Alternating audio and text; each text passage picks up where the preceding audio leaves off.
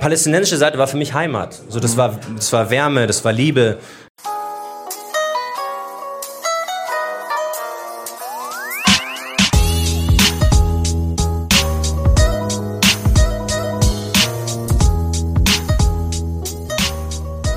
Herzlich willkommen zu einer neuen Folge von Halbe Kartoffel. Mein Name ist Frank und bevor mein Gespräch mit Marcel gleich losgeht, wollte ich euch nur kurz den Rahmen so ein bisschen erzählen. Und zwar haben Marcel und ich uns getroffen beim Zündfunk Netzkongress in München und haben da live im Volkstheater aufgenommen.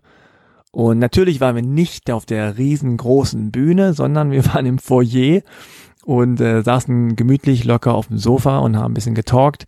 Da saß so eine kleine Traube von Menschen drumherum und zwischendurch äh, gehen dann aber die Türen auf und die Menschen strömen von allen Seiten in dieses Foyer und dann wird's dann ein bisschen lauter. Und äh, da äh, hört man dann auch Gläser klimpern oder Leute reden oder so. Also nicht, dass ihr euch da wundert, was da im Hintergrund los ist.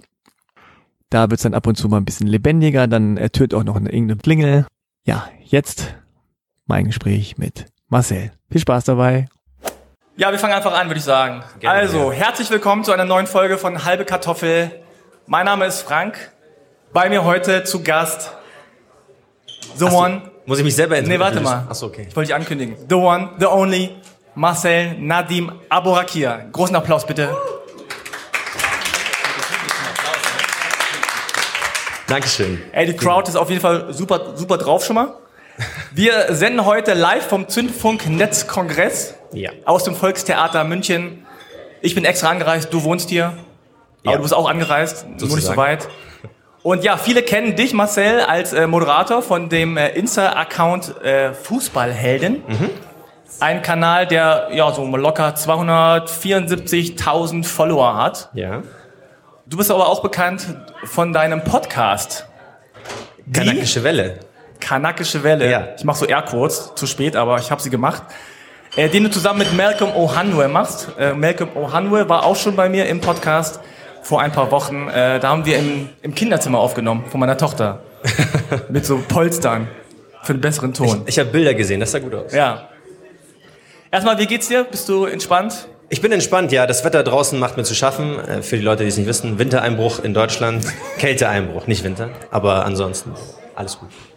Okay, cool. Das wird sich jetzt ändern, denn wir machen jetzt äh, gleich, äh, der eine oder andere oder die eine oder andere kennt es vielleicht, die Passkontrolle. Mhm. Oh. Wird gleich geklingelt hier. Das ist hochoffiziell. Ah, das ist die Theaterklingel, wird mir gerade gesagt. Ich dachte schon, die Klingel war für uns. Ja, irgendwie auch. Hast du ihn dabei? Natürlich. Ich habe sogar mehr als nur einen. Du hast mehrere dabei. dabei. das ist auch gut. Ich habe die gleich alle mitgebracht. Ich gebe sie dir einfach. Also, äh, wer kennt halbe Kartoffel? Finger hoch. Okay. Für die anderen, also ich mache mal die Passkontrolle, um zu checken, ob die Person auch kartoffelig genug ist, um in den Podcast reingelassen zu werden. Äh, also Marcel stellt mich hier vor eine harte Probe, weil was ist das hier alles? Also das ist der alte, das ist der israelische, trete mal nicht in die Glocke. Ich glaube, das heißt, du bist raus. das war's für dich. Cancelled. Und das ist der aktuelle. Okay, pass auf, ich check einfach mal durch, ob das alles hier du bist überhaupt. Der ist durchgeschnitten, den nehmen wir schon mal nicht. Ja. Okay, Nadim. Das ist jetzt der deutsche Pass. Das ist jetzt der aktuelle deutsche, ja. Heb mal, heb mal kurz hoch. Zeig mal das Foto bitte einmal für die Crowd hier. Ist ein bisschen gemein, aber und jetzt zeig mal dieses Foto. Was fällt euch auf? Das ist unfair. Das ist unfair. Das Foto habe ich gemacht, als Wieso? ich Haarausfall der hatte. ist noch heile. Das wollte ich, wollte ich sagen. Und der nicht. Ja. Nein, okay. okay. Das wäre jetzt ein bisschen gemein, ehrlich gesagt. Ah. Auf dem einen Foto siehst du noch sehr jung aus, auf dem anderen ein bisschen älter. Zu alt. Die Haare, äh, du hast einen sehr kurzen Haarschnitt. Da hatte ich, ähm, also ich hatte ja Haarausfall und dann habe ich die Haare einfach alle abrasiert und dann habe ich mir die Haare transplantieren lassen. Das heißt, eigentlich müsste ich jetzt einen neuen machen, weil ich jetzt wieder Haare habe und cool aussehen kann. Du hast jetzt äh, quasi transplantierte Haare. Ja. Okay, cool. Also, Bundesrepublik Deutschland, Marcel Nadim. Ja. Aburakia. Ja. Geboren am 12. Mai 1995. Ja, also. Wäre wär schlecht im Pass irgendwie so falsche Sachen nutzen würden. Männlich, warte mal. Mhm. Wo ist eigentlich dein Perso? Mein Perso? Brauchst, willst du den auch sehen? Den habe ich, glaube ich, auch dabei. Warte mal kurz. Größe 1,91 Meter, stimmt das? Mm, wenn ich, wenn ich mich, wenn ich nicht gebückt drum laufen würde, dann ja. Wer von euch hat den richtigen, die richtige Körpergröße in seinem Pass stehen? Finger hoch. Ja? Ja, manche sagen, ja, so ungefähr. Hm, mit Schuhen. Steht hier auch dasselbe drin? Die Größe stimmt nicht. Tatsächlich. Da bin ich. 1,88 Meter. ja, nein, also vielleicht bin ich auch seitdem gewachsen. Der ist schon ausgelaufen, aber funktioniert immer. Ey, du warst aber, du warst ja hier schon 18 oder 16? Äh, was, äh, 2000? Na, egal. Ich weiß gar nicht mehr, wann er ausgestellt wurde. Also du bist auf jeden Fall angenommen, das soll ich damit sagen, 1,91 Meter. Du hast was für eine Augenfarbe? Grün, braun, Grün. silber. Silber. Ja. Ach komm, Doch. das gibt's gar nicht. Schau genau hin, da ist so ein Silberschweif an der Seite. Also hier steht grün-braun. Das Silber hast du dir gerade ausgedacht. Nein, das Silber hab, weiß ich, dass es Hat da jemand schon mal ist. gehört, dass, dass jemand eine silberne Augenfarbe hat? Siehst du, alle. Ah, My man. du hast auch Silber, ne? okay, Bernstein. Bernstein. Bernstein, Silber. Silber, Anthrazit. Okay, und das hier, das ist sehr interessant. Das ist der, ähm, mein israelischer Pass, den ich aber nicht mehr benutze, weil er ausgelaufen ist und ich nicht bereit bin, ihn zu verlängern. Aus Oh. politischen Gründen. Aber guck mal, das, darf ich das zeigen hier, das Foto? Ja, absolut. Das ist süß hier, guck mal. Wir brauchen jetzt einmal so ein gemeinschaftliches Oh. Das ist ganz süß. Wie alt warst, warst du da? Da war ich so zwölf vielleicht? Zwölf. Okay, da sind wir eigentlich schon fast beim Thema. Jetzt kommt's. Jetzt kommt's. Und zwar gibt es eine neue Rubrik, die habe ich hier gerade spontan erfunden. Okay. Die neue Rubrik heißt, wo kommst du eigentlich her? Ja, ähm, ja. Ist das schon, die, die Frage ist offen, ne? Also, also ja, du kannst jetzt antworten. Ich kann jetzt antworten. Ja. Ich bin zwar in München geboren, mein Papa ist aber Palästinenser, hat aber israelischen Pass und ich bin irgendwo so, keine Ahnung, entweder da oder da anzuordnen. Ich sehe mich selber eher als Araber als als Deutscher. Ah, okay. Ja, obwohl ich hier geboren bin. Alles klar. Dann machen wir auch gleich den Klischee-Check. Okay. Wer kennt den Klischee-Check? Okay, jetzt melden sich weniger, als vorhin gesagt haben, dass sie halbe Kartoffel kennen. Ist dir aufgefallen? Ja, das ist so, du hast so, du bist so Die haben nur die ersten anderthalb Minuten gehört. Und dann, ah, komm, mach aus. mach aus den Scheiß. Also der Klischee-Check, das sind äh, sieben Thesen, die ich aufgestellt habe zu äh, deiner Herkunft, zu deiner Person. Ja? Natürlich, wie der Name auch sagt, oft klischeebeladen, Stereotyp. Du sagst einfach, trifft zu oder trifft nicht zu oder einfach ja oder nein. Okay. Okay, bereit? Yes. Nummer eins, die Leute sind überrascht, wenn du sagst, dass du noch andere Wurzeln als Deutsche hast. Nein, niemals. Ja. Also niemand ist überrascht, dass du noch andere Wurzeln hast. Nein.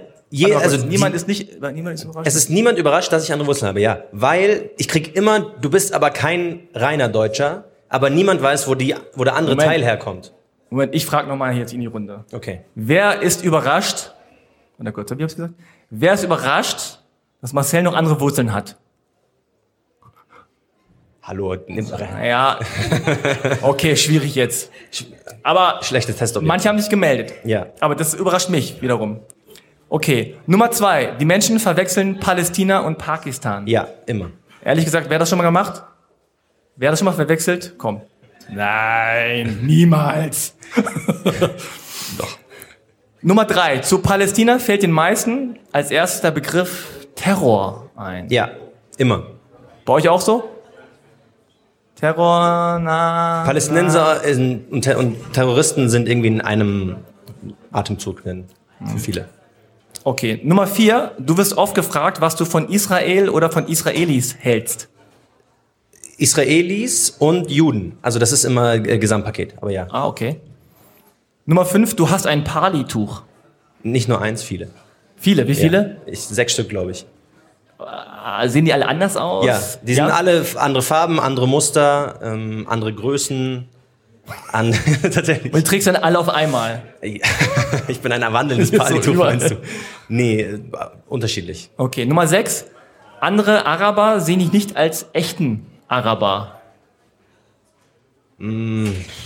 Müsste man, glaube ich, diejenigen wiederum fragen, aber, Aber hast du nicht so gespiegelt bekommen, von wegen. ich krieg das, äh, also ich krieg's, nicht nie, ich krieg's nicht gespiegelt von Arabern in Deutschland, dass ich kein Araber wäre. Ja. Für Araber, die selbst, also wenn ich jetzt mit jemandem treffe, der aus dem Libanon kommt, kommt, der sagt dann immer, okay, du bist aber nicht voll Araber, weil ich, also bin ich ja auch nicht ganz. so. Ja, okay.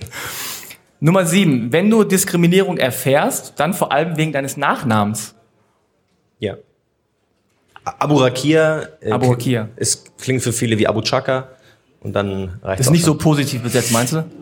Ja, anscheinend nicht. Also Abu Chaka hat nicht die besten Schlagzeilen in Deutschland gemacht. Okay, also der Klischee-Check ist beendet. Du hast äh, ihn bestanden. Will man den bestehen? Weiß ich nicht. Da fehlt mir noch sozusagen der Text eigentlich, was dann passiert. Okay. Also, ja, aber, aber es, ich freue, also ich freue mich jetzt einfach mal. Ja, genau. Ja. Also lass noch mal ganz kurz darüber sprechen. Äh, also Marcel, dein Vorname ist relativ westlich, geht als mhm. westlich durch. Äh, du gehst auch mhm. als westlich äh, durch, als weiß. Der Name wirft aber Fragen auf. Mhm. Was hast du so erlebt? Was gibt's da so für Anekdoten mit dem Namen?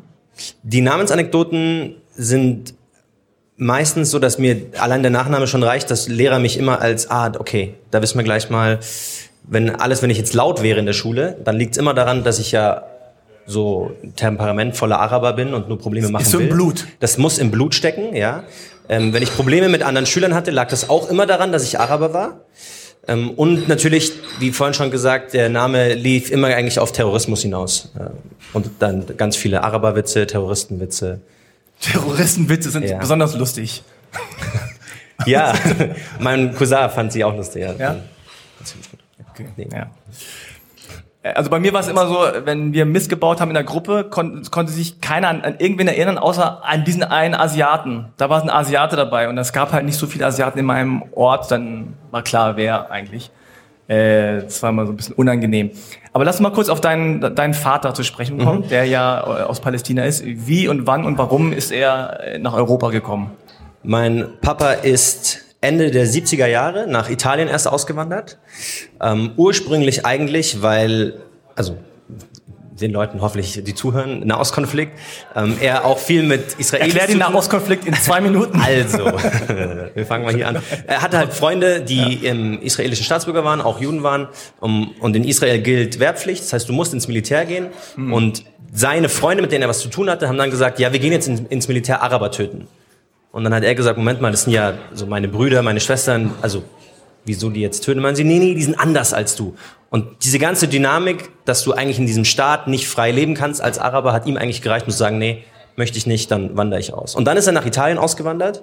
Kurze Zwischenfrage. Ja. Musste er selbst nicht auch Militärdienst leisten, wenn er einen israelischen Pass hat? Nein, weil die arabische Minderheit in Israel nicht Militärdienst leisten hm. muss und auch nicht soll, weil sie nämlich dann, also du würdest einem Araber eine Waffe in die Hand geben, und das würde wahrscheinlich in, weiß ich nicht, manchen, manchen Fällen nicht gut ausgehen für ähm, ja, das Militär. Ah, crazy, okay. Ja. Und das hat ihm gereicht, um halt auszuwandern. Und diese psychische Last hat halt äh, ihn eigentlich weggetrieben. Und warum Italien? Weil ähm, in Italien gibt es einige Städte, wo eine größere palästinensische Gemeinde ist. Mm. Und da konnte man dann auch relativ easy hin, ohne jetzt irgendwie großartige äh, Verfahren durchlaufen zu müssen, um dann dort wohnen zu dürfen. Sondern konnte einfach ah, hin, okay. studieren, war relativ easy. Und wie ist er dann nach Deutschland gekommen? Mein Papa hat meine Mutter auf der Wiesen kennengelernt. Auf der Wiesen? Ah, wie ja. romantisch. Das ist eine Zeit, über die meine Eltern nicht so viel reden.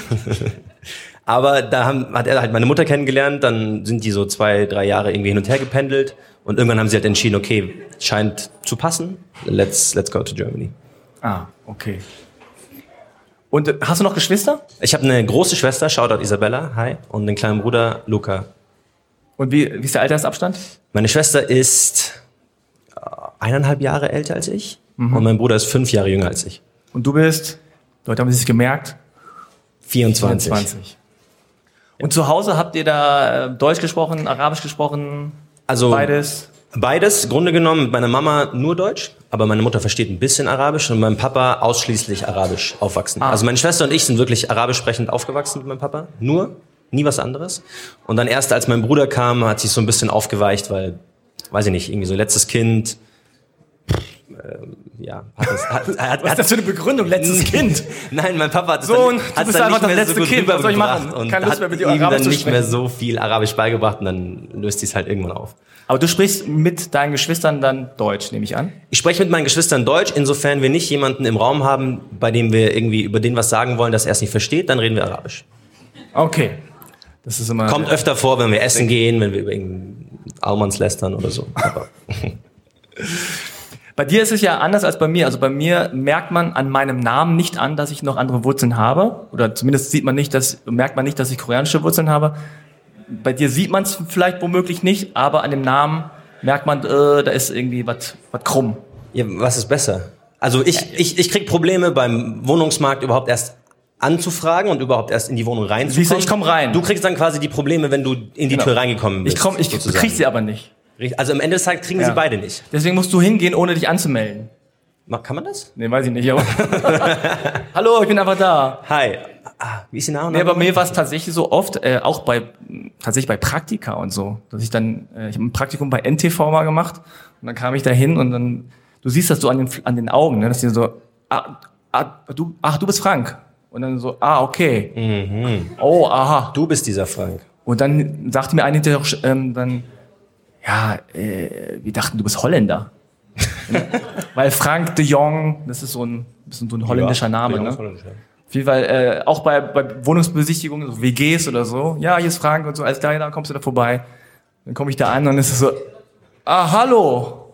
Ach, du bist Frank. Ah, okay. Hat schon mal jemand dich gefragt, ob das dein echter Name ist? Ja, das kriege ich ständig. Ja.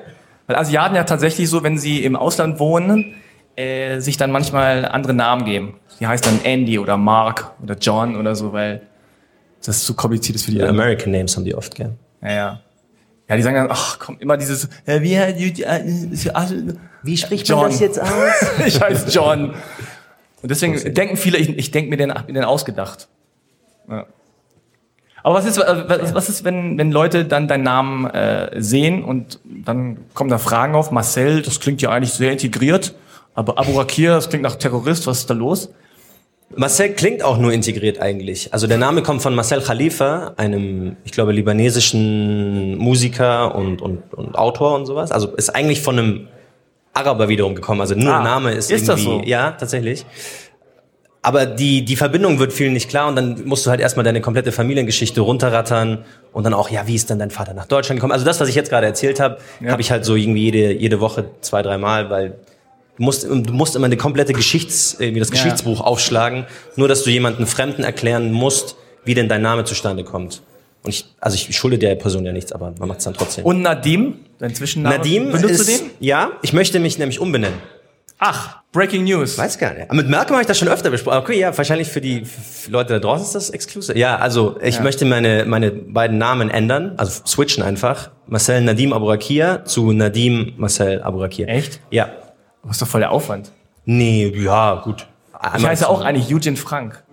Also Eugene ist mein koreanischer Name. Habe ich auch erst so mit 20 oder so gesehen, dass das mein erster Name ist.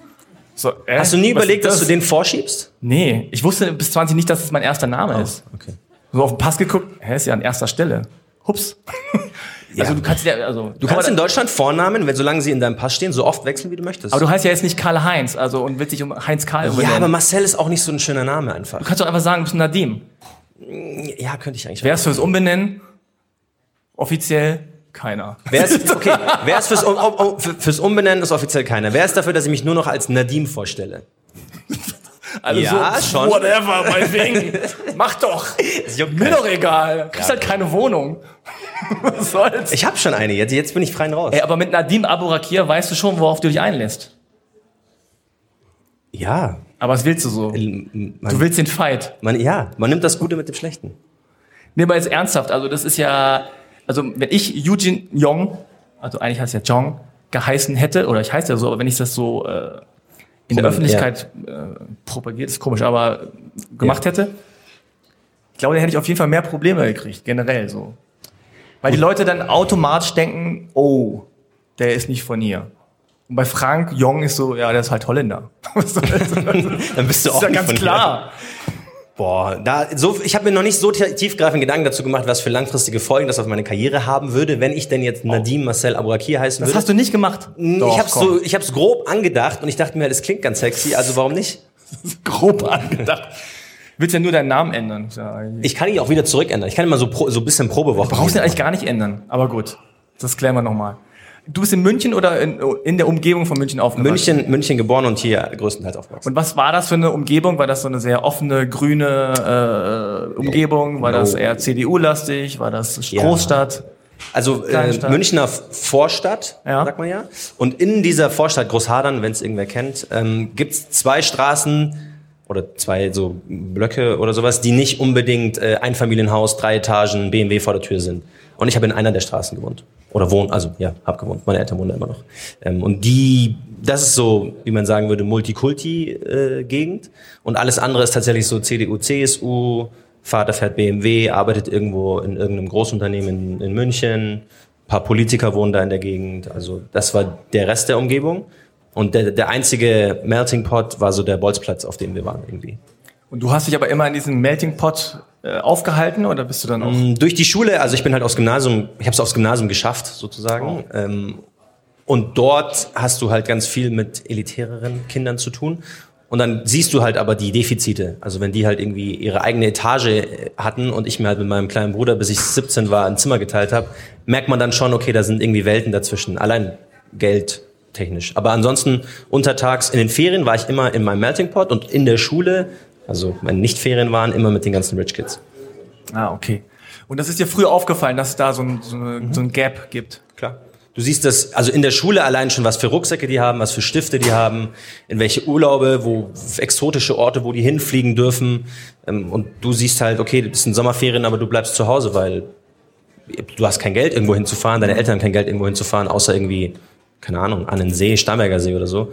Aber du siehst, also ich habe ganz früh, glaube ich, die Defizite, äh, die Defizite, die, die Unterschiede erkannt zwischen Leuten, die aus meiner Straße kommen und Leuten, die aus den ja, ich glaube Blumenstraßen heißt es bei uns in Großhadern, ähm, aus den Einfamilienhäusern kommen. Und hast du das eher bezogen auf die Klasse? Ja. Oder schon gesehen, oh, die Deutschen und, und wir Ausländer? Es, es hängt halt sehr viel an, auch zusammen, mhm. aber tatsächlich war es eher die Klasse. Ich habe gemerkt, okay, ich komme aus einer ganz anderen Schicht, auch eine andere Sprache, einen andere, anderen Umgang mit Geld. Aber du merkst dann relativ früh auch, okay, zufälligerweise sind all die Leute, die in den Einfamilienhäusern wohnen, halt Deutsche. Und Zufall. Und in meiner Straße sind es halt Italiener, Türken, äh, Araber. Jugos, also so durch die Bank, wir hatten weniger Deutsche. Und wenn wir Deutsche hatten, dann war das so dieses Kevin-artige. Also so böse Ach, gesagt. Das Kevin-artige. Aber so dieses, dieses, um dieses Bild einfach nur direkt trans, äh, trans, wie sagt man denn, rüberbringen zu können. Der arme Kevin. Wenn man jetzt zu dir nach Hause gekommen wäre in der Zeit, hätte man gesehen, gemerkt, dass da äh, eine palästinensische, ein palästinensischer Anteil ist? Oder, und wenn ja, woran?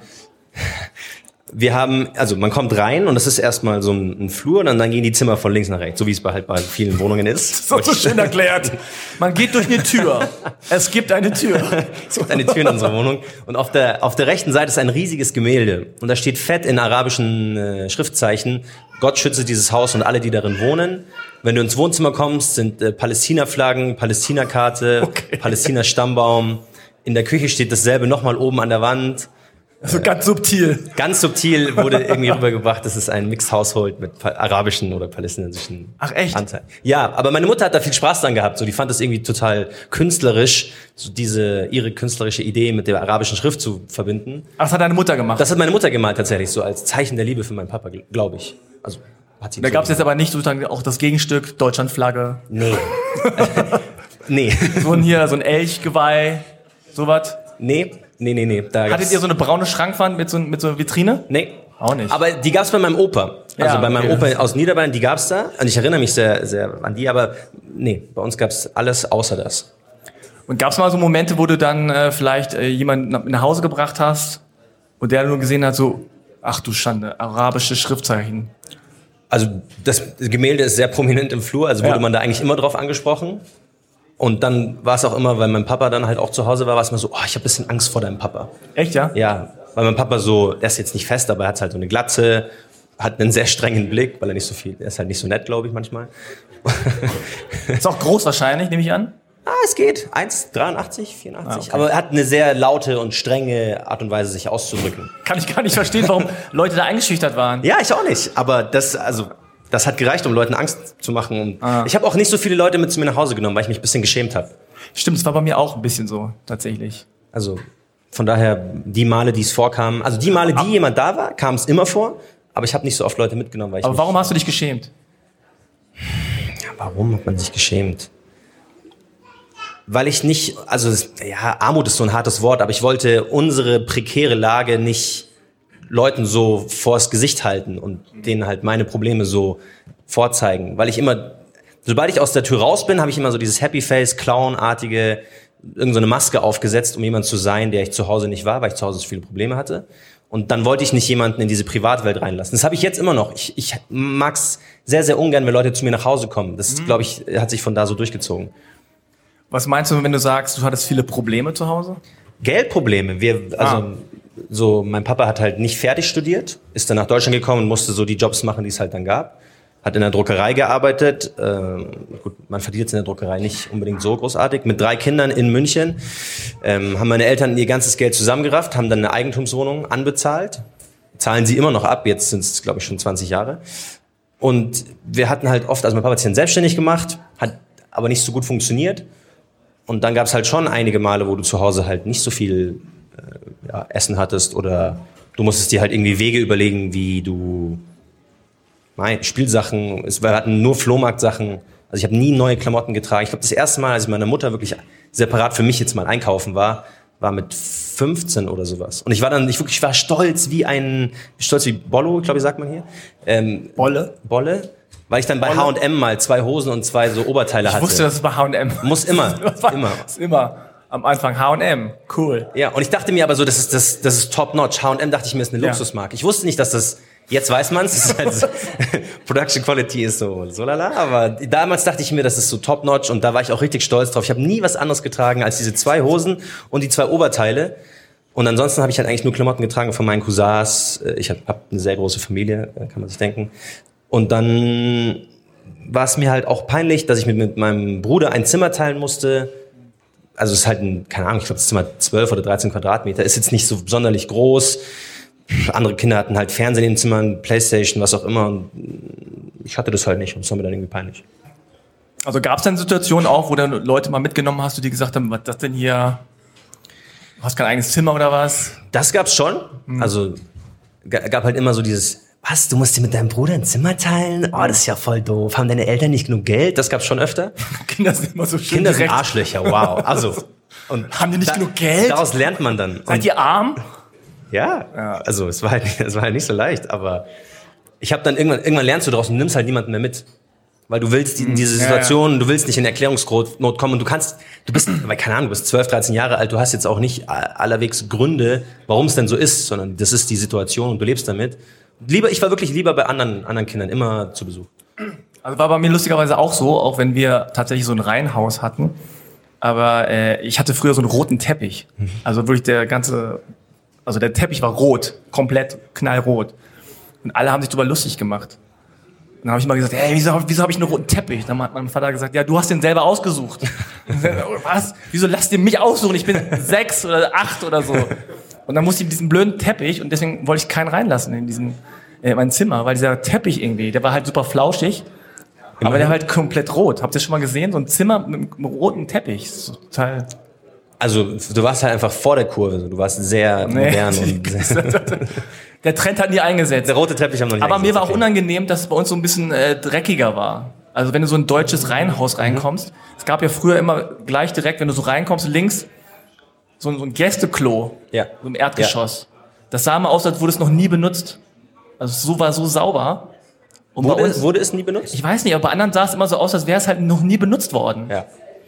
Und es war halt alles super, super sauber. Und bei uns war das halt nicht so. Das war mir immer unangenehm.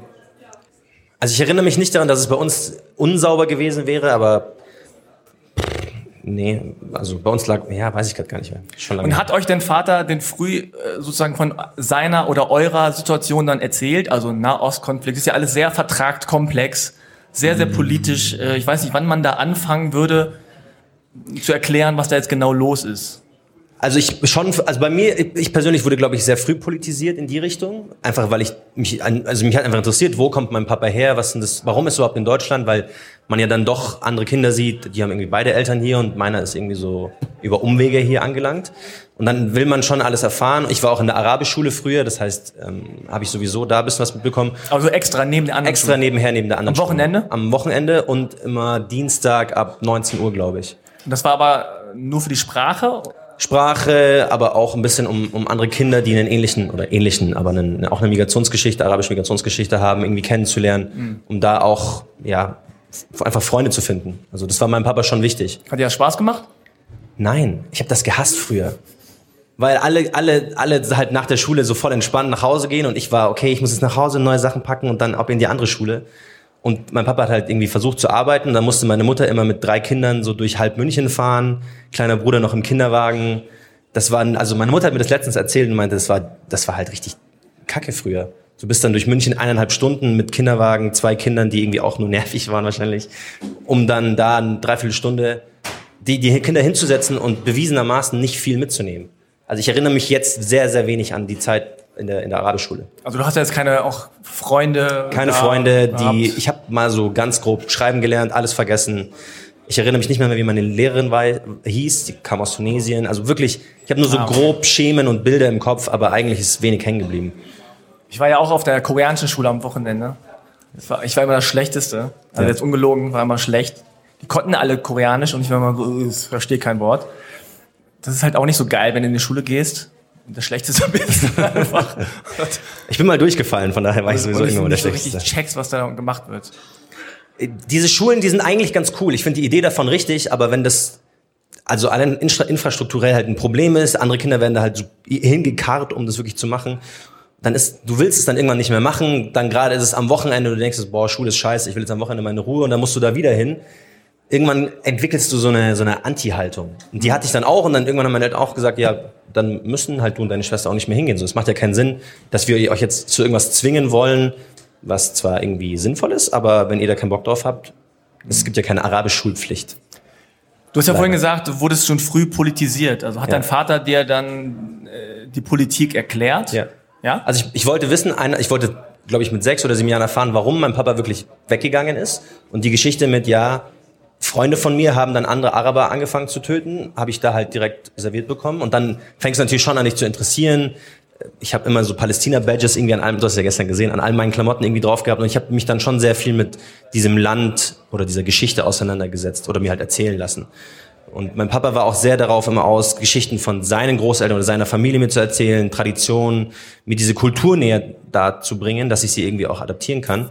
Ähm, ich glaube, es hat auch gut funktioniert, aber das fühlt sich, hat sich früher zumindest immer angefühlt wie so Tausend und eine Nacht Aladdin-mäßig, weil du hast ja kein Bild. Aber wir waren auch oft vor Ort, also wenn es halt ging, irgendwie so alle zwei, drei Jahre, wenn wir halt die Kohle zusammengekratzt hatten.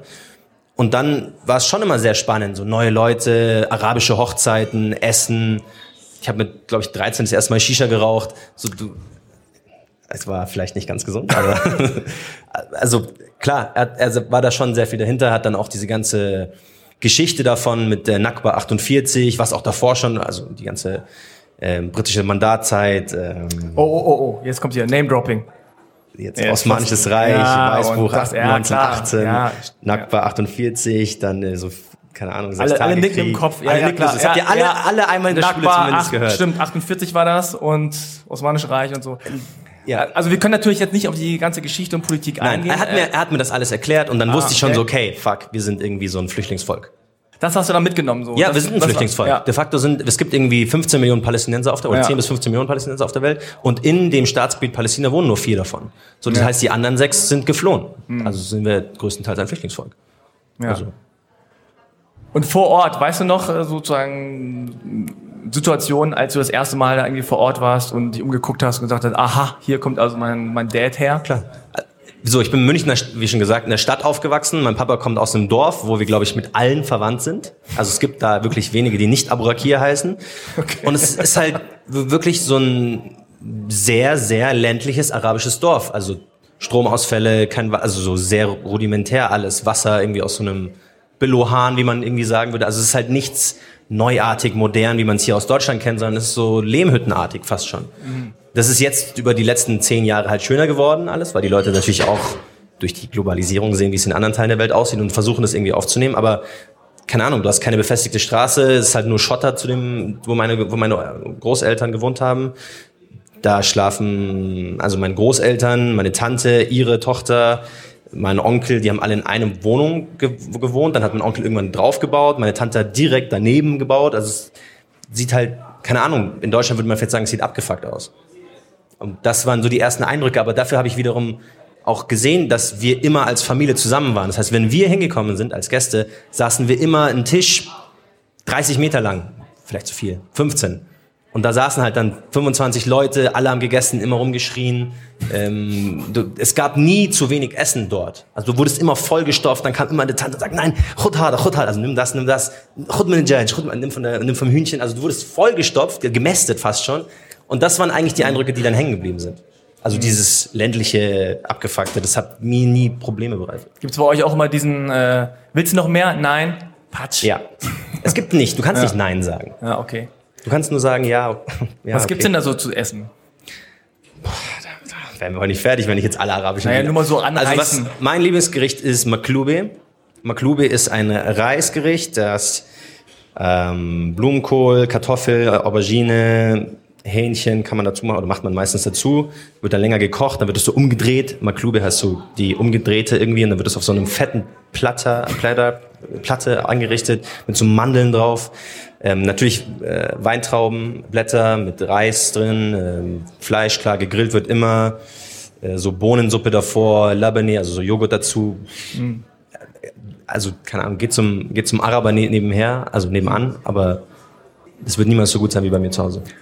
Und was war so dein Grundgefühl? Also auch gerade jetzt so nach so einer Reise. Du kommst dann wieder nach München und äh, bist dann, weiß ich nicht, 13, 14 oder so.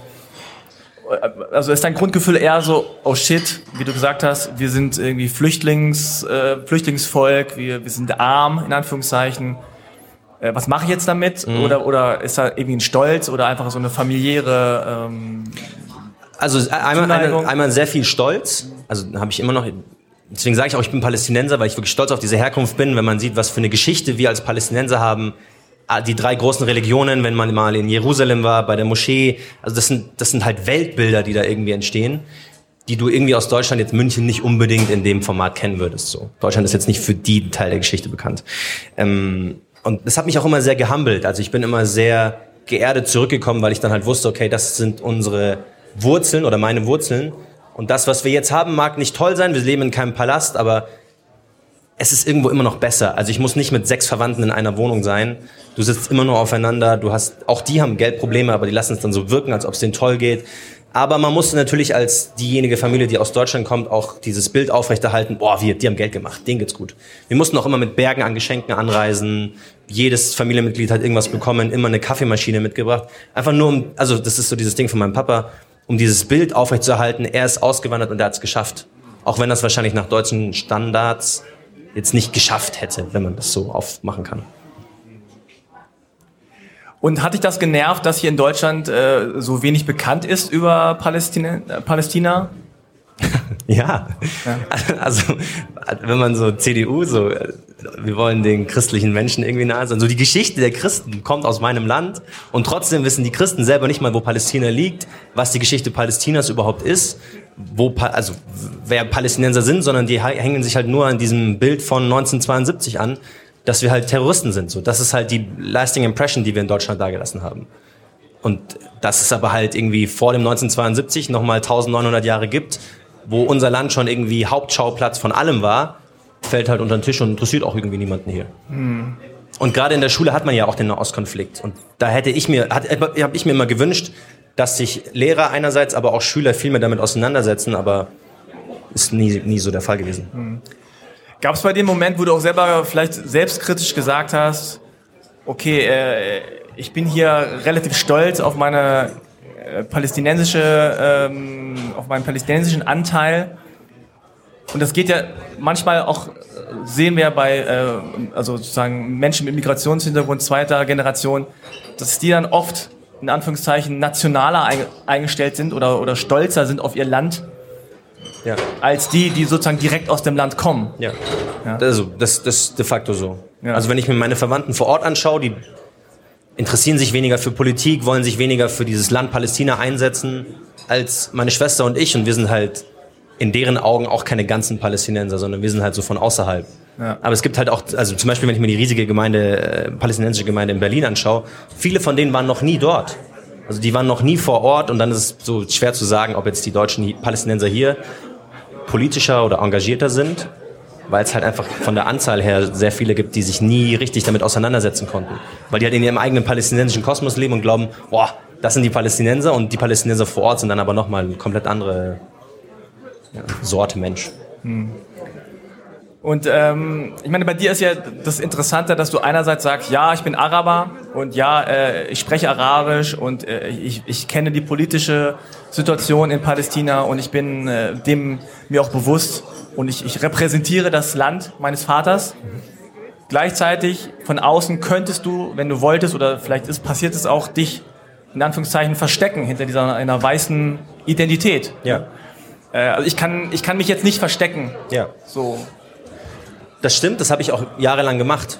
Okay. Also gerade in der Schulzeit versucht man sich halt anzupassen, man will dazugehören und wie ja. vorhin schon gesagt, so Vorstadt München sind halt ganz viele weiße, reiche Kinder und du willst halt einfach nur dazugehören und wenn du halt dann den Araber raushängen lässt, du sprichst, wie du zu Hause sprechen würdest oder bei dir in der, in der Hood, dann würde man halt nicht aufgenommen werden. Dann habe ich halt auch so getan, als ob ich mir irgendwie tolle Klamotten leisten könnte. Also dann so mit 16 irgendwie, auch wenn ich es nicht konnte. H&M, ähm, ne? H&M, ja. Also das, man, man kompensiert dann halt oder mit seinem Verhalten versucht man dann diesen Leuten zu gefallen. Mhm. Ich habe mal, also das habe ich mal gemacht, wenn wir in Palästina waren, habe ich mehrere Shischen gekauft, habe die mit nach Deutschland genommen, habe mir so einen Koffer gebastelt mit einer Shisha, verschiedenen Tabaksorten, Kohle und bin dann von Party zu Party gegangen, auf die ich eigentlich nicht eingeladen wäre. Und ich durfte dann nur kommen, weil ich diesen Koffer hatte. Also ich war quasi wie so ein, wie so ein Wanderartist. Und dann bin ich da hingekommen, habe meine Shisha aufgebaut, habe dann halt die Shisha angezündet, angeraucht und dann diejenigen, die rauchen wollten, die mussten dann Geld zahlen. Also ich war mir bewusst, dass ich eigentlich nicht eingeladen war, aber ich dachte mir, okay, ich komme, mache jetzt hier mein Geschäft, habe trotzdem einen ganz netten Abend irgendwie, weil man dann ja doch, ja, man ist halt irgendwie unter Menschen und dann habe ich die aber alle bezahlen lassen. Dann habe ich im Endeffekt für die Shisha, Mai in Palästina ist nicht so teuer, keine Ahnung, zahlst 50 Euro für drei Shishen. Und das habe ich halt locker an zwei Abenden wieder reingeholt. Und das war dann so mein Sommerprogramm. So, ich bin von einem Einfamilienhaus zum nächsten mit riesigen Garten. Aber wieso denn, wieso denn mehrere? Naja, weil manche, also wenn man richtiger Shisha-Betreiber ist, dann hat man eine Shisha für einen Geschmack. Ah. Weil der Geschmack so, in den alten Level. Shishen, ja, wenn man sie nicht so richtig auswäscht, der bleibt dann haften, aber es schmeckt dann umso besser. Und dann hatte ah. ich eine Shisha für Doppel, Doppelapfel Doppelapfel. Dann hatte ich eine für, für Wassermelone und eine war eigentlich Traube Minze, aber die habe ich dann auch öfter mal so. Was hat das gekostet? Einmal ziehen? Einmal ziehen gab es nicht. So, du sitzt am Tisch und machst mit, kostet drei Euro. Macht man schon ein Geschäft. Wow. Vor allem früher war ja, also als ich, da war ich 15, da war Shisha so richtig angesagt. Ja, ja, Gerade so in, meinem, in meiner Altersklasse. Und dann wollte immer jeder dabei sein. So, oh, Marcel ist wieder dabei mit der Shisha. Komm, ich setze mich zu ihm. Dann saßen alle da, wussten gar nicht, wie man raucht. Und so und ich, das war immer sehr unterhaltsam. Ich stell mir gerade vor, wie du als 15-Jähriger mit so einem Edelkoffer da so ja, auf so Partys gehst, so klingelst, hallo, wie so der Magier, der kommt für den Kindergeburtstag. Ich wollte, dann, ich wollte dann ein Geschäftsmodell daraus machen, aber in Deutschland gibt es halt zu viele Restriktionen. Du brauchst für alles so ein Permit, dass du es machen darfst. Echt jetzt? Du kannst nicht einfach mit einer selbst Shisha. Für, nee, selbst für Shisha. Ja, tatsächlich, aber gut. Das war mein so damals. Aber da hast du ja quasi so ein bisschen in dieser weißen äh, Mittelstandswelt hast du ja vielleicht so ein bisschen in Anführungszeichen den Araber gespielt, ja? Ja, ich war der Quoten-Araber, obwohl ich halt äußerlich nicht der Quoten-Araber wäre. Aber hat gereicht für die. Marcel Nadim Aburakia, ah, dass der mit der Shisha-Gamer passt. Und gab es einen Moment, wo du gesagt hast, okay, ich will jetzt nicht mehr der Shisha-Typ sein, sondern ich will jetzt, äh, weiß ich nicht, der Politikprofessor werden oder so? Hm, also keinen expliziten Moment. Ich habe dann irgendwann eine Freundin gehabt, die war halt Münchner, also die ist halt so Generation Münchnerin, rein deutsch. Ja. Und da hat dann es halt aufgehört mit so auf vielen Partys gehen, mit der Shisha, rumwandern etc. Da hat es dann auf jeden Fall aufgehört und dann, sobald ich mein Abi gemacht hatte und auf der Uni war, wusste ich, okay, eigentlich ist diese Person, die ich da gespielt habe, gar nicht Marcel Aburak, Nadim Aburakia. Da hat es angefangen, würde ich sagen. So mit 18,5, 19. Und gab es bei dir auch einen Moment, wo du gesagt hast, okay, es geht mir alles mächtig auf den Sack hier. Ähm, die Leute nehme ich nicht so wahr, wie ich bin. Äh, und diese ganzen Ungerechtigkeiten, die äh, in, im Land meines Vaters in Palästina stattfinden. Und ich werde jetzt so richtig politisch und mache jetzt hau ich immer richtig auf die Kacke. Als ich mein Abi gemacht habe, habe ich überlegt, dass ich Diplomat werde. Oh. Um tatsächlich auch einen Impact haben zu können. Ich dachte mir so, in meiner einfachen Welt ohne Akademikereltern dachte ich mir so, okay, du wirst jetzt mal schnell Diplomat und dann gehst du so als äh, zum Auswärtigen Amt nach Palästina oder Israel in dem Fall. Du bringst deinen Koffer mit mit und der Shisha und alle kaputt. Einfach. Wie geil wäre das? Stell mal vor, es gibt einen Diplomaten, der mit Shisha anreist und dann so anmacht. Aber das war mein Ursprungsplan. Grenzbeamte bitte, Herr Diplomat, ja. danke. ja, schön.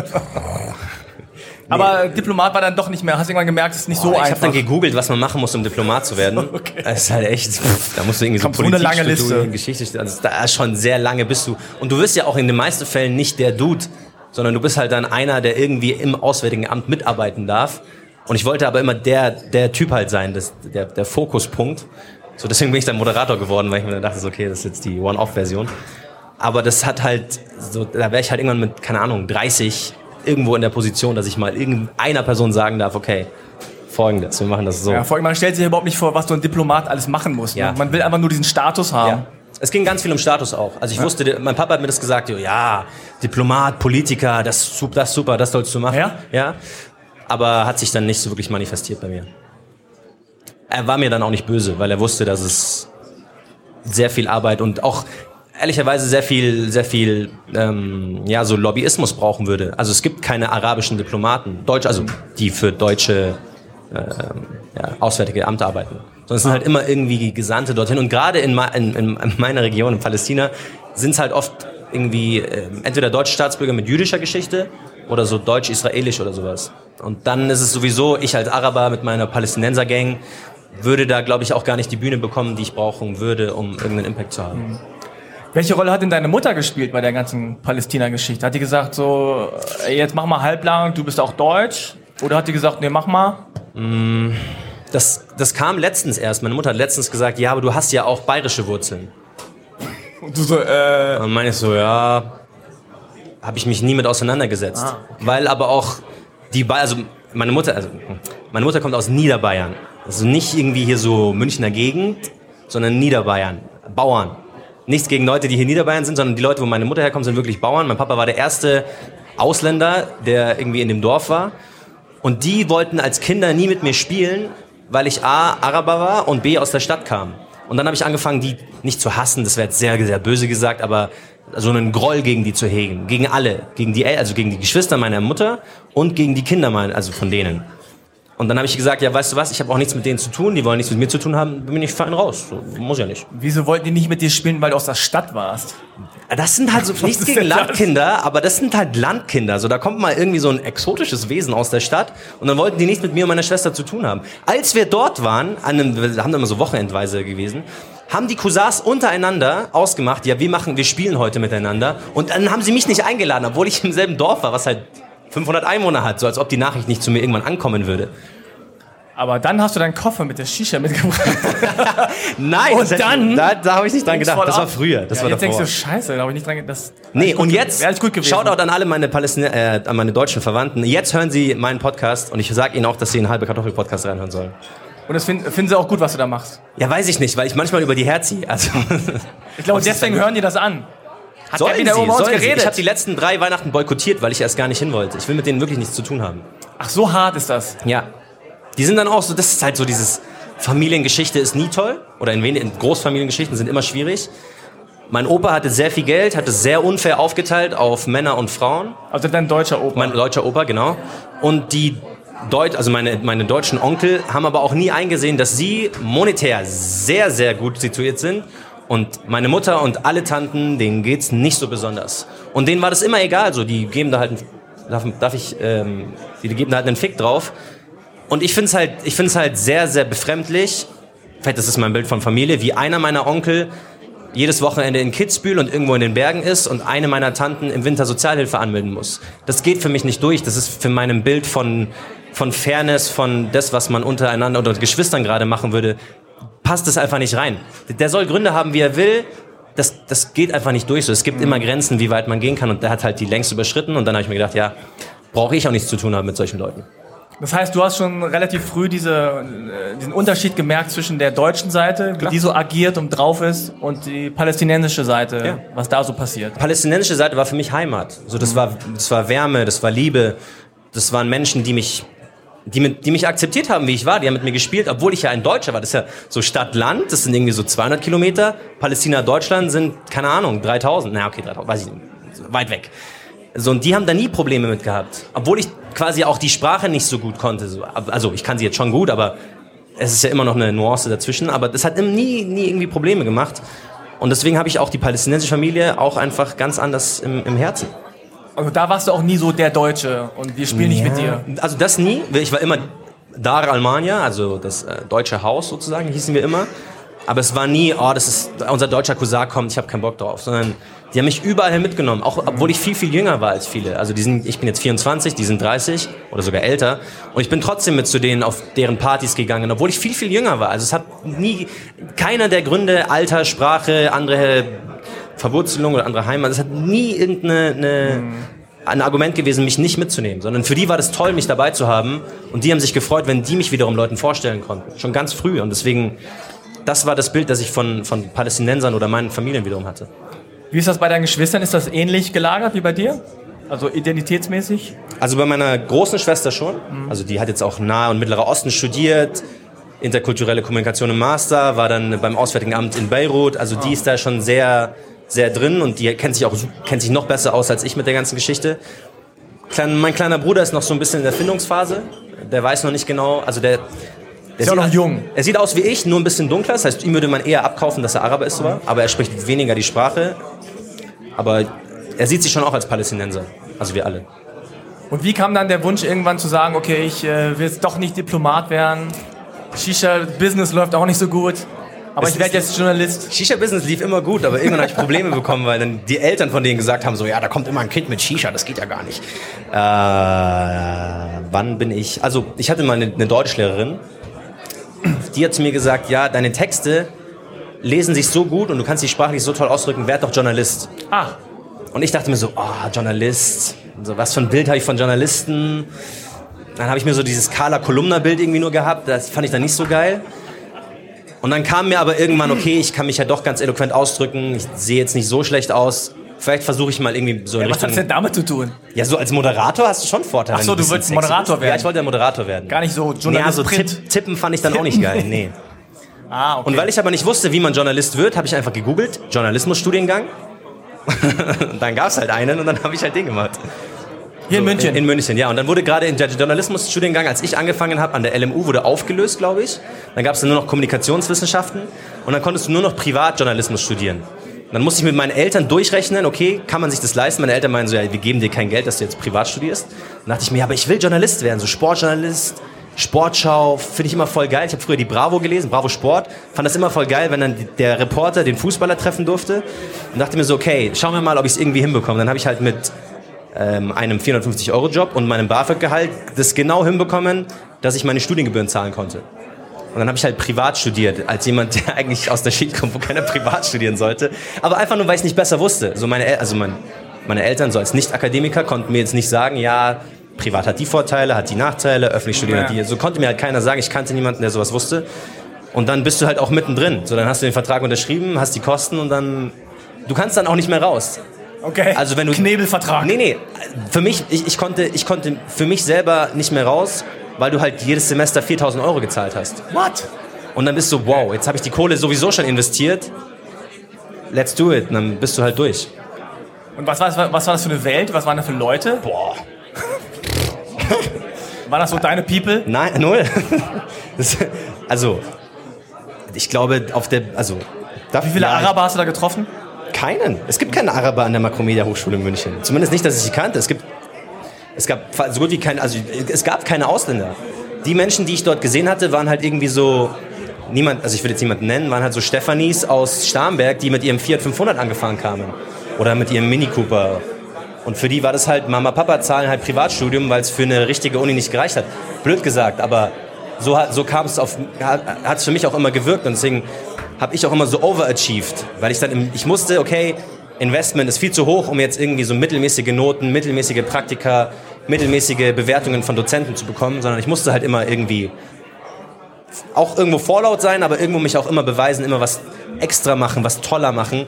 Und wenn ich dann halt irgendwie im Praktikumssemester gesehen habe, andere Leute sind, no offense, so, so zu jetzt.de gegangen, weil es halt irgendwie gute Connection zu denen gab, war gleich right next door, dachte ich mir so, nee, es geht nicht, ich muss irgendwas over-the-top-mäßiges achieven. Und dann bin ich halt so zum ZDF nach Washington gekommen.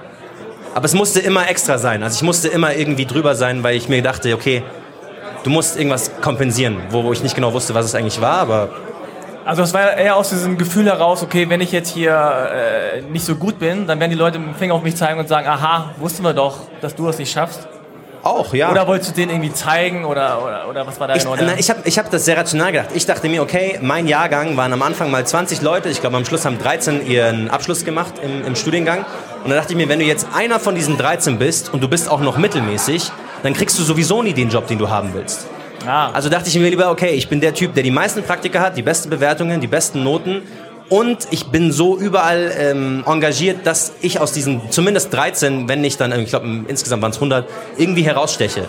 Und es kannte mich dann am Schluss jeder. Ich war dann irgendwie Studienrat, weiß nicht mehr genau, wie das heißt, Studiensprecher. Studiensprecher. Weiß noch nicht mal, wie es heißt. Ich, ich habe so, so, hab so, so, eine. Ich habe so Studiensprecher gemacht. Ich bin zu den Dozenten gegangen, habe denen gesagt, okay, pass mal auf, wir brauchen ein Semesterticket, wir machen das folgendermaßen. Ich sammle jetzt von allen Unterschriften, dann komme ich jetzt zurück mit 200 Unterschriften. Wenn ich die habe, dann machen wir das. Und ich habe dann so voll drüber, ich habe dann mit, der, mit dem Dekan irgendwie so verhandelt, ob man das bekommen kann. Einfach nur, um, um eine lasting Impression irgendwie zu haben. Jetzt klingelt's wieder. Klingelt wieder. Müssen wir. Timeout. ähm, ja. Ach krass. Aber das heißt ja, im Grunde war das für dich gut, weil du warst schon in dieser sehr weißen Journalistenwelt. Ja. Äh, ja. zu Hause, hast gesehen, aha, so ist das auch in der richtigen Welt. Ja. Wenn die alle hier fertig werden und einen Job wollen, ist das easy für die.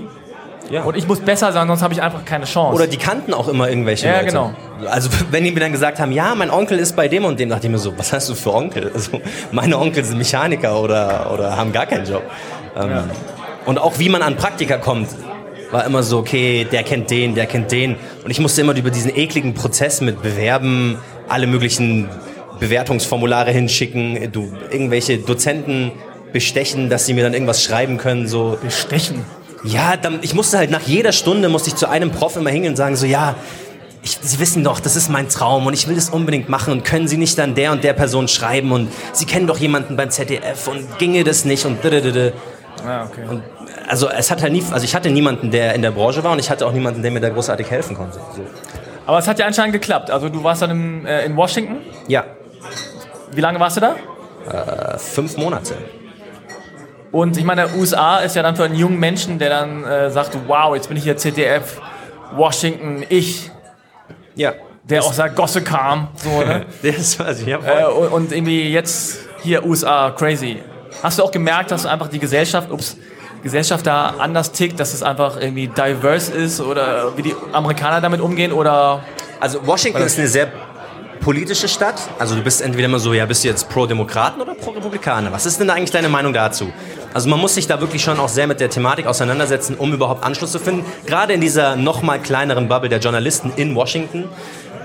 Und wenn ich, als ich mir dann so die Liste, ich bin dann so die Liste durchgegangen der Ex-Praktikanten, die beim ZDF in Washington waren, was so das beste Auslandsstudio ist irgendwie. Und dachte mir so, wow, also kein Mensch mit Migrationsgeschichte. Dann no, war irgendwie no, no, no, no. viele so äh, Kinder von Politikern oder Kinder von Ex-ZDF-Korrespondenten. Und dann hatte ich aber auch wieder dort den Anspruch, ich muss da Filme machen. Und ich kann nicht ein ZDF-Praktikum machen, ohne irgendwelche Receipts zu haben. Irgendwelche Filme, wo mein Name drunter steht. Also wer hier Journalismus irgendwie macht oder mal gemacht hat. Im Praktikum darfst du zwar mitmachen, du darfst recherchieren, aber dass du irgendwas vertonst, gesehen wirst oder überhaupt auch nur dein Name irgendwo genannt wird, ist schon eher schwierig. Und dann musste ich auch bei denen, musst du dann nicht erst beweisen, dann musstest du irgendwie schon alte Filme denen vorzeigen, zeigen, dass du schon was vertont hast, dass du vertonen kannst, dass du Geschichten raussuchen kannst, dass du Storytelling kannst, bis du dann auch vertonen kannst. Hat auch wunderbar geklappt. Aber das war auch wieder so, ich hatte, ich konnte dann wiederum Washington nicht genießen, weil ich halt ah. gearbeitet habe. Und ich bin da um 8 Uhr morgens hin und ich bin um 8 Uhr abends nach Hause. Einfach nur, um wieder over zu achieven, um dann überhaupt irgendwas bekommen zu können. Also ich wusste für mich selbst, wenn ich nach Washington gehe, zurückkomme und ich habe keine Beiträge, wo Marcel Nadim Abourakir drunter steht oder ich vertont habe, dann habe ich einfach nur Zeit verschwendet und Geld verschwendet. Und deswegen habe ich auch die Zeit dort nicht so richtig genießen können. Und was bist du so für ein Typ, wenn du dann sowas willst? Bist du eher so der charmante äh, um den äh, Fingerwickler oder bist du eher so der anstrengend nervige Typ? Ich würde von mir sagen, dass ich der charmante Na, hallo, wie wär's mit deinem Film, Aber das, Namen? das funktioniert bei, also nee, es funktioniert bei weiblichen Korrespondentinnen hat, oh, es, hat es gut also funktioniert. Vorsicht jetzt hier. Ja, wirklich, aber nur weil man, weil ich halt der Charme irgendwie besser rüberkam. Mhm. Aber bei männlichen ähm, Korrespondenten oder auch Kollegen war es immer sehr so standoffish.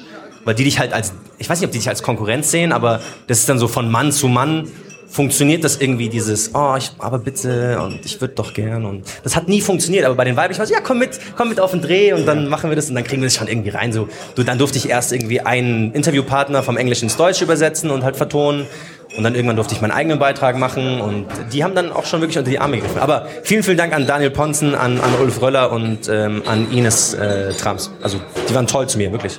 Mhm. Und also, du hast gesagt, du konntest diese Zeit nicht genießen, aber du hast ja schon gemerkt, dass das eine andere Welt ist, ne? Voll, voll. Also auch, was jetzt so die Diversität angeht, Vielfalt. Ja, also mein, mein, ich hatte das Glück, dass mein Cousin aus Palästina dorthin gezogen war, eine amerikanische Frau. Ich konnte bei denen leben. Und wenn ich mir dessen Freundeskreis angeschaut habe, war es halt super divers. Nicht nur was irgendwie die Herkunft betrifft, sondern zum Beispiel auch was sexuelle Orientierung betrifft. Und dann dachte ich mir so, boah, wenn ich jetzt nach Deutschland schaue, wie viele Menschen kenne ich, die offen mit ihrer Homosexualität umgehen. Mhm. Kein, also fast keinen. Oder ich kannte zu dem Zeitpunkt keinen. Und ich glaube, das lag nicht daran, dass ich irgendwie so komisch sozialisiert war, sondern dass halt einfach hier gesellschaftlich anders damit umgegangen wird. Und in Washington selbst oder gerade so an den Küsten ist es halt super offen. Also die Leute zeigen das offen. Gerade mein erster Tag, als ich nach Washington kam, war der Trans Run, Trans, Drag Queen Run. Ich weiß nicht genau, wie es heißt. Das ist einfach eine Meile wo Drag Queens aus der ganzen Umgebung, also aus der ganzen Ostküste oder ganz Amerika sogar hinfliegen, um die halt so eine Parade machen zu können. Und ich, das habe ich in München nie gesehen. Und ich dachte mir so, wow. Also das war komplett neu für mich. Und dann hat mein Cousin mir auch gesagt, so ja, er musste das auch erstmal irgendwie verstehen. Und dann merkst du erst so, okay, wow, beeindruckend. Und auch die Gespräche, die du dann führst mit den Menschen, die sind reflektierter, also zumindest mit denen ich zu tun hatte, ähm, setzen sich mehr politisch ein, sind sehr, sehr eng engagiert in NGOs, alles Möglichen, was ich einfach nicht kannte. Also, das, also ich gebe dir absolut recht, ja, also komplett andere Welt. Und warst du da für die so der, der Deutsche oder ja. hast du gesagt, ich bin ja? Ich habe mich auch als, also ich, ich habe mich dort Mars genannt, weil sie, weil Wie hast du dich genannt? Mars, so M-A-R-S, weil wenn Amerikaner Marcel sagen, hört sich es nicht so schön an. Marcel. Mars, Marcel. Fand ich, fand ich kritisch, also Mars fanden sie auch cool. Aber wie kommst du auf Mars? ja, keine Ahnung, es gibt keine Abkürzung von Marcel. So. Und dann dachte ich mir so, Mars hört sich cool an. Also ich habe nicht lange hab nicht lang darüber nachgedacht, wie gesagt. Wo war die Frage? Und du hast dich vorgestellt und dann so. Ich habe mich vorgestellt und habe ich immer gesagt, so, ja, mein Cousin ist Wassim, wir sind Palästinenser. Und dann hat er auch immer noch dazu gesagt, er ist Palästinenser, aber er wohnt in Deutschland. so, um nochmal separieren nochmal. zu können. Aber ja, ich habe, äh, ja, und für die war das auch, Klingt die haben mich auch nicht so als den Deutschen wahrgenommen und okay. war mir dann auch sehr recht. Also Aha. ich wollte auch nicht so dieses Bild der Deutschen dort entweder widerlegen oder ähm, ja, in das deutsche Bild noch reinspielen. Aber ist ja fast ein bisschen schade. Hätte ja sagen können, hier, es gibt auch, gibt auch coole, so, als coolen Deutschen ja. oder als Mixed oder wie auch immer. Wenn, habe ich gesagt, ich bin Mixed. Also mhm. wenn ich da noch irgendwie Abstriche gemacht habe. Aber ich wollte auch, also ich habe dieses Bild des Deutschen gar nicht spielen wollen. Mhm. Also ich sehe mich auch nicht so ganz als der Deutsche, deswegen hätte ich, wäre es wiederum auch fake gewesen, irgendwie jetzt da so zu machen auf, ja, ich bin voll deutsch, ja mhm. klar, nee, ich will pünktlich sein. Und wie kam es dann zu dem Podcast, den du mit Malcolm machst, Kanakische Welle? Ich war beim, beim Bayerischen Rundfunk, bei Puls im Praktikum. Ja. Und hatte ein Stück geschrieben und ein Radiostück dazu gemacht zu Haarausfall mit Anfang 20. ich bin sehr offen. Wie kamst du auf das Thema?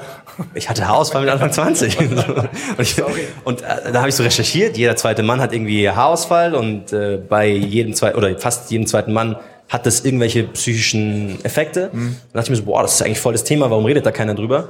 Hat dann in Anführungsstrichen nur für ein Radiostück und ein Online-Stück gereicht. Und dann hat Malcolm mir auf Twitter geschrieben, ey, ich finde dein Stück voll geil, bist du Palästinenser, weil ich es in meiner Twitter-Bio drin hatte. Meinst du, ja. Und dann meinte er so, der Name klingt irgendwie bekannt. Weiß ich jetzt nicht, keine Ahnung, ich kenne dich ja nicht, woher soll ich wissen, woher du mich kennst? Und dann hat Malcolm zufälligerweise mit meiner Schwester einen Arabistikkurs gehabt. Ah. Meine Schwester hatte nicht das beste Bild von Malcolm, weil Malcolm sehr vorlaut ist, ein bisschen streberhaft in der Schule. Hat, dann habe ich meine Schwester gefragt, so, ja, kennst du Malcolm? Sie so, ja. Oh nee, oh, der Typ. Der ist voll nervig im Kurs. dann dachte ich mir so, ja, cool, aber ich kenne eigentlich niemanden im Journalismus. Let's hit him up. Und dann haben wir halt abgehangen, meinten so, ja, was stört dich am, am Journalismus oder an der Medienwelt? Und wir hatten beide das Gefühl, dass es zu wenig Themen gibt oder die Themen zu wenig besprochen werden für Menschen unserer Geschichte. Also Malcolm, für diejenigen, die es nicht wissen, ist halb Nigerianer, also ist Deutscher mit nigerianisch-palästinensischen Wurzeln. Meine Wurzeln habt ihr jetzt ja schon gehört. Und unsere Sprache, unsere Musik, also unsere Musik, aber unsere Themen wurden halt nie wirklich so richtig behandelt oder aus, oder wenn sie behandelt wurden, wurden sie falsch behandelt. Nämlich von Leuten, die entweder gar keine Ahnung haben und sich dann erst reinlesen müssen. Und dann dachten wir uns, ja, okay, was, was für Möglichkeiten gibt's? Bis wir selber mal so mächtig sind, dass wir wiederum Leute reinholen können, könnte eine Weile dauern. Also haben wir halt einen Podcast aufgemacht, weil wir können Themen selbst bestimmen, keiner kann uns reinreden und wir können wir selbst sein, ohne uns irgendwie in dieser Welt verstellen zu müssen. Wie ist so die Resonanz? Toll.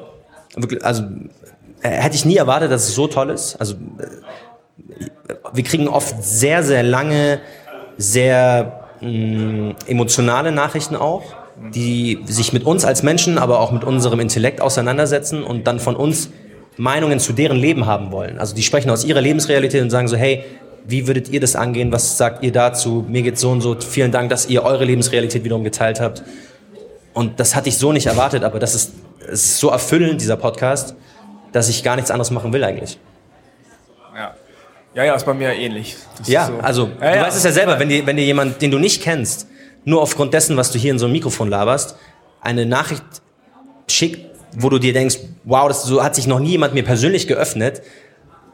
So, das ist ein Gefühl, das kann man gar nicht irgendwie richtig beschreiben, aber ich kann ich kann, also, ja. ich will mehr davon. Also man wird süchtig fast schon danach. Und das, deswegen wollen wir auch immer Themen machen, wo wir das Gefühl haben, es geht Menschen da draußen ähnlich wie uns, weil dann können wir unser Herz reinstecken und wir kriegen aber auch genauso viel Liebe zurück. Cool. Also dann hört Kanakische Welle, wenn ihr es nicht schon eh tut. Ich bitte euch. Hört halbe Kartoffel, wenn ihr es nicht eh so Wenn ihr das hört, hört ihr es ja. Ja, gut so. Hört weiter. Vielen Dank an äh, Zündfunk. Ja, vielen, vielen Dank äh, für, für das Netzkongress-Event hier. Und vielen Dank, Marcel, dass du da warst. Vielleicht sagst du nochmal, wo man dich erreichen kann. Klar doch. Wo man dich stalken kann. Erst einmal, Frank, vielen, vielen Dank für die Einladung. Bitte? Äh, ich habe eigentlich nur darauf gewartet.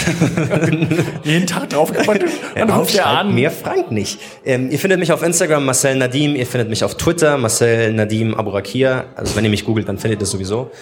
Ähm, folgt Kanakische Welle. Wenn ihr Input habt, wenn ihr Themen habt, schreibt uns gerne, schreibt mir gerne.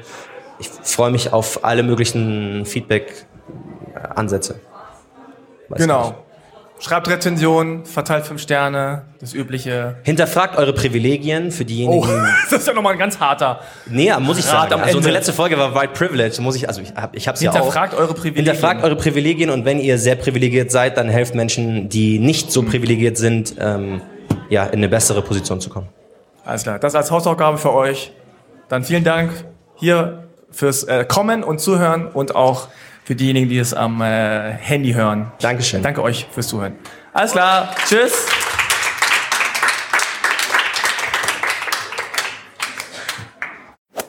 Ja, das war mein Gespräch mit Marcel von der Kanakischen Welle live aus dem Volkstheater München Zündfunk Netzkongress Bayerischer Rundfunk.